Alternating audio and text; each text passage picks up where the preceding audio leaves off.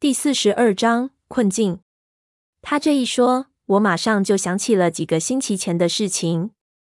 那时候我们正准备去到鲁王宫，经过狮洞的时候，带到过一只大狮别，那虫子的尾巴上就挂着一只这样的铃铛，里面有一只青色的大蜈蚣，爬动催响铃铛的时候，会发出犹如人窃窃私语的声音，声如鬼魅，似乎有着神秘的力量。我们当时几乎都被这声音迷住。幸亏闷油瓶机灵，一脚把我们踢到水里，才算清醒。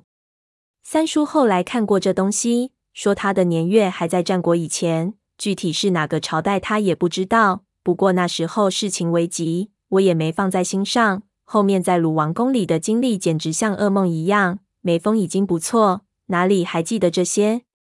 不过现在要我去辨认，我也不敢肯定，因为当时尸洞里也和现在一样。也就几盏矿灯照明，那铃铛弄下来没多久，就给潘子一脚给踩烂了。要两相对比，已经不可能，我只能看个大概。如果这真是尸洞里看到的那种铃铛，那胖子刚才如果一碰，还真不得了。那时候一只已经把我们全部迷得无法自控，这里最起码有四十只，只要一个小小的抖动，真不知道会发生什么情况。闷油瓶看我想了起来，说道。那狮洞里肯定还有古怪。那祭尸的本来就是一个巨大的墓室，只不过不知道怎么会和汪藏海扯上关系。胖子听我们说起过这事情，知道铃铛的来历，纳闷：你们有没有看错？这战国前的东西怎么又在这儿出现？这未免也太巧了一点。难不成这汪藏海也是个盗墓的？他这话一出，我和闷油瓶都愣了一下。这样说来，倒也有这个可能。闷油瓶想了想，说道：“他早年是干什么的？谁也不知道，而且又精通风水。他要是盗墓，应该游刃有余。不过，我记得他家世比较显赫，他们家几代都是风水大家，衣食不愁，总不会做这种下贱的工作。”闷油瓶说起下贱来，面不改色，似乎没意识到把我们也骂了进去。我说道：“我觉得不太可能。”盗洞的肯定会在自己墓里留下个什么标志，好让后世的进来的时候有所避忌。你在这里看到这种东西没？闷油瓶摇摇头，我刚才也有留意，确实一点迹象都没有。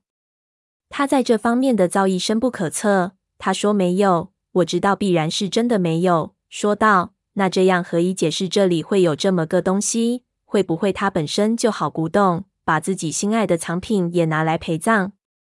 我们一路过来也没看到其他的古董。你说的也不对，我看可能是另一种情况。胖子似乎想到什么，面露得一只色。其实除了盗洞的，还有另外一种人也经常会碰到古墓。你们知道是什么吗？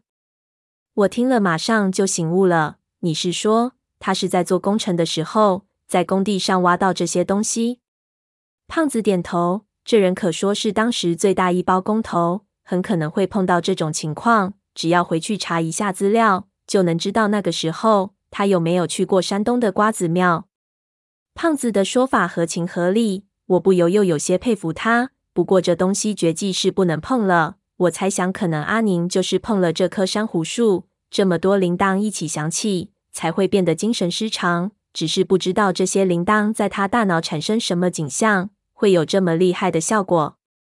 本来人就很容易受到暗示，现在又是在这么一座古墓里，气氛神秘，神经稍微脆弱一点，自己就会疯掉。我觉得，甚至闷油瓶的失忆也可能是这些东西造成的，因为我发现这些铃铛的挂绳都用铜丝很精确地绑在珊瑚树上，珊瑚本来里面就有空洞，传音极佳。这东西摆在这里，就像一件乐器。发出的声音可以有千万种，难保里面有一种就能让人忘掉一切。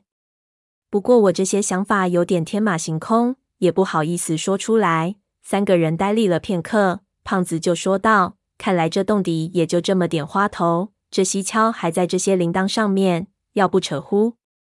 我看这洞也没什么妖魔鬼怪，心里也放松不少。现在走不走到也无所谓了。不过看表，退潮的时间也快到了。”在这里待着也没意思，四个人就向后退去。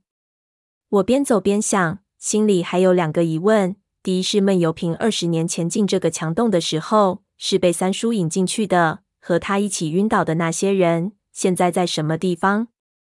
是不是三叔把他们运了出去？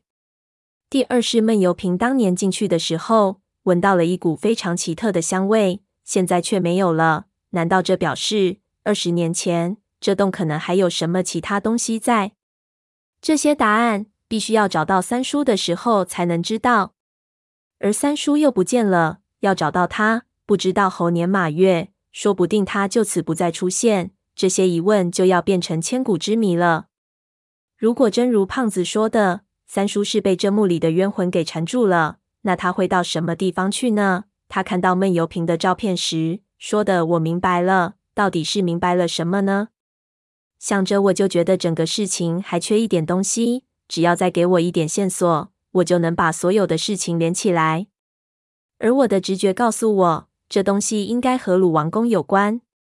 我想着，四个人已经走出了那个矮洞。胖子把阿宁放到地上，就说道：“现在时间应该差不多了，我们怎么样也该动手了。”我想到现在出逃的事情还是头一等，就收回心神，开始交代事情。因为我从来没真正开过明目的宝鼎，所以心里也没有什么把握，只有走一步算一步。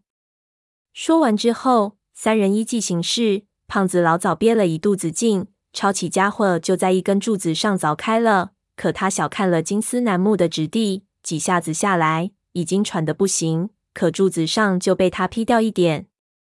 他看了不对劲，说道：“小吴，这柱子也太结实了，要照这样弄法，一个礼拜这梯子也搭不起来。”我说道：“你先别急，只要你劈掉最外面那层，里面就好对付。”胖子半信半疑，拿着家伙使上十二分的力气，才勉强有了点起色。几下过后，胖子已经拨开外面铁一样的木质层，掏出一个可以容纳一脚的空间。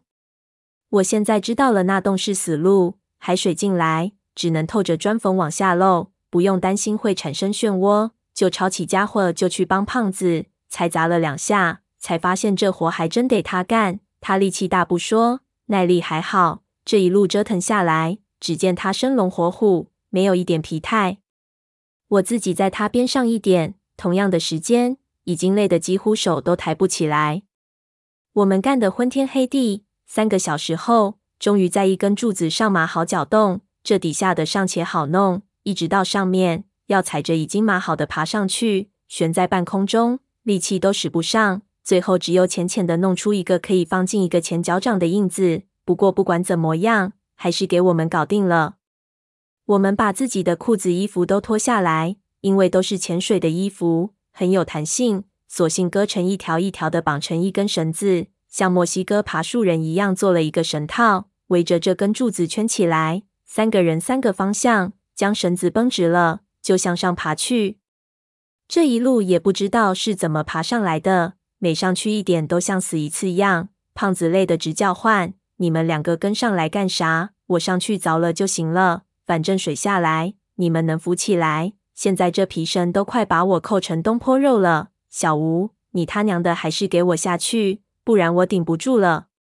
我说道：“你以为我想上去？我是没看到实际情况，不想你送死。这上面不知道有没有夹层，如果有的话，你一家伙下去，流沙下来就直接把这房间整个儿埋了。”我那是实话，木墙里的流沙层是最常见的反盗墓措施。前面也说过了，是比较有效的。一个有流沙层的大墓，如果要顺利进去，就要在下盗洞的时候开一个下沙井，把流沙先放出来。有时候放空一面墙就要几天几夜，说明这流沙量的惊人。我们现在没这个条件，如果真碰到这种墓穴，就只好另想办法了。如果上面不是流沙，而是强酸或者火油，那就更糟糕了。胖子倒的都多了，自然知道我说的不假，挥了挥手示意，那就爬吧。我们咬紧牙关，又花了半个小时才到了最上面。胖子站稳之后，几乎力竭，抱着那柱子一动也不动，说道：“他娘的，要再这样折腾我，我可就归位了。”我让他喘口气先，等一下凿砖还得靠他。自己小心的试探着敲了敲宝顶，闷油瓶示意我不要停，自己把手指按到顶上，感觉了一下，说道：“实心的。”胖子听了，他也实在不敢休息，二话不说就开始凿顶上的白膏土。他不敢太用力气，因为到底这绳子不结实，万一断了，全部都得摔成重伤。我们都伸着手搭在他肩膀上，万一这绳子一断，还能拉他一下，不至于直接从十米高的地方摔下去。不过他一身的油汗，估计真要掉下去，要抓也抓不住。白高土很脆，他凿了几下，就剥下来一大块，露出了里面的青砖。胖子看了一眼。突然叫不好，忙叫我摸。我用力探过手去，一摸，傻了。